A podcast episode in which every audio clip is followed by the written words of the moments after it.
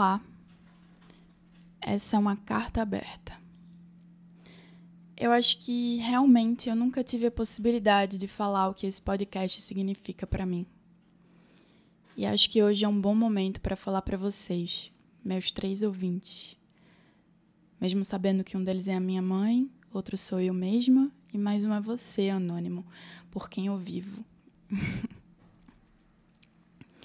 O engraçado dessa ausência de exposição de mim mesma é que, por um lado, não faz sentido algum, já que são poucos os que me ouvem.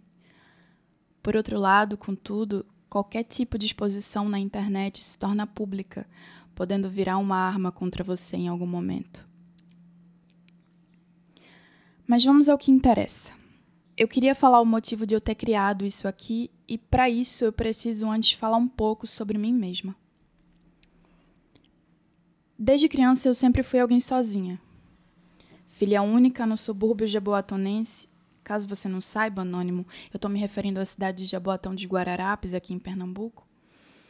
Eu nunca consegui me identificar verdadeiramente em nenhum grupo que eu socialmente passeasse. Eu não posso me considerar como uma borboletinha social, sempre com algum tipo de desculpa, mais para mim mesma do que para qualquer outro, de que eu gostava de ser assim e que a culpa era mais dos outros do que minha. O bom da vida adulta é entender que você só é estranha mesmo e tá tudo bem. Parece que quando você cresce tem até um certo charme nisso, e eu reconheço essa minha estranheza nos meus amigos de agora, da vida adulta, o que eu dei muita sorte de encontrar. Mas esse rodeio todo, de maneira extremamente prolixa, traço que eu tento sempre mudar em mim mesma, é para dizer que, para viver sozinha, eu sempre utilizei de artimanhas, e uma dessas artimanhas, antes de me jogar no processo terapêutico do teatro, sempre foi o de escrever diários. Seja escrevendo em blogs, seja escrevendo em cadernos e cadernos e cadernos e mais cadernos. Com o tempo, eu fui descobrindo que essa escrita também era parte de um processo terapêutico. Escrever fazia eu entender o que acontecia dentro de mim de maneira mais objetiva, racional e a autoanálise nunca foi verdadeiramente um problema nesse sentido. Por que eu estou falando tudo isso? Provavelmente nem eu sei mais, me perdi no meio ali diante da minha prolixidade. Mas sem brincadeira, é só para dizer que isso aqui começou como um diário também. Como uma possibilidade de conseguir, também de maneira terapêutica, deu para perceber que eu adoro essa palavra, né? Lidar com a pandemia e ter a coragem de expor os meus conhecimentos, de mostrar tudo o que eu sempre fiz sozinha durante toda a minha vida: estudar teatro e literatura. O resto veio de sopetão, mas eu vou falar melhor sobre isso depois. Eu não sei por que exatamente eu estou escrevendo isso aqui. O texto sai como um vômito e escorre violentamente pelos meus dedos, exatamente quando acontecia quando eu era criança e escrevia cadernos e cadernos e cadernos é bom ver que isso aqui de alguma forma vem crescendo. Eu não estou sendo hipócrita. Eu consegui passar em alguns editais, reunir um grupo para me auxiliar, ampliar a visibilidade desse podcast para mais pessoas além do meu fiel anônimo. Acho que o difícil para mim nesse processo é entender na prática como o que começou como um diário acabou se tornando um processo penoso e desgastante incluindo datas e uma necessidade de frequência de postagens para além do que eu necessitava. Isso aqui ultrapassou todas as fronteiras do meu eu. Agora eu devo prestação de contas para o governo, para minha equipe e para mim mesma. É clichê que, diante do acontecimento que eu sempre quis, o de finalmente conseguir expandir esse horizonte e ser financiada por isso, eu tenha caído no bloqueio criativo e não tenha sentido mais vontade de criar nada. Mas acho que o pior de tudo para mim é sentir que eu tô mais sozinha por isso. O processo terapêutico não existe mais.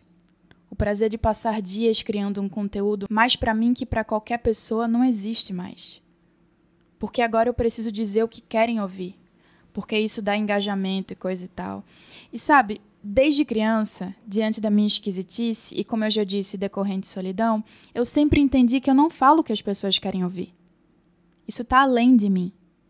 E o meu conteúdo, o que eu produzo aqui e sempre produzi, foi algo que saiu das minhas entranhas e que sempre agradou mais a mim do que a qualquer outra pessoa. Além de vocês, claro, minha mãe e meu querido ouvinte anônimo. Essa carta não é para dizer que eu estou desistindo. Até porque eu tenho prazos e pessoas a pagar, prestação de contas para o governo e para minha equipe. Isso aqui é só para tentar resgatar o início de tudo, o que simbolizou para mim desde o princípio a criação desse podcast. O resgate da minha coragem de exposição à minha verdadeira essência, sem medo do ridículo, tentando encontrar quem se identificasse com a minha estranheza, com a coragem de não me tornar refém de nenhuma espécie de engajamento. Sem a necessidade de virar digital influencer, ser famosa, etc e tal, até porque esse eu já entendi faz tempo que não é o meu lugar. Desculpa decepcionar a todos que esperam de mim algo que eu não posso dar. Que esperam que eu assine tabelas e faça prestação de contas com a mesma violência da criação artística. Me desculpe a todos que eu não consigo decepcionar e caio de cama em burnout, completamente travada e sem perspectiva. Me desculpa a todos os que eu fiz crer que eu poderia dar algo que simplesmente não sou, nunca serei.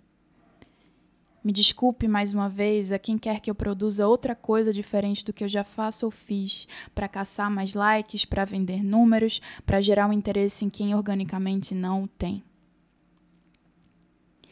Diante da minha necessidade de me tornar uma mulher de mercado, eu vou tentando, de forma capenga e esquisita, me encontrar do lado de cá e tentar criar algo que agrade todo mundo. Mas eu entendi que isso só me adoece essa carta aberta para dizer para mim mesma também, em forma de diário, que eu quero ser eu mesma. E sem demagogia, agradar quem tiver interesse em ouvir o que eu tenho a dizer, mesmo sendo prolixa, estranha, conteudista e cafona demais. Porque isso faz parte de mim. Tanto quanto a depressão e a ansiedade que eu encaro novamente quando me percebo sem a sustentação do que me prendia ao mundo real. Tanto quanto a necessidade de me alicerçar aqui, para viver o meu mundo real.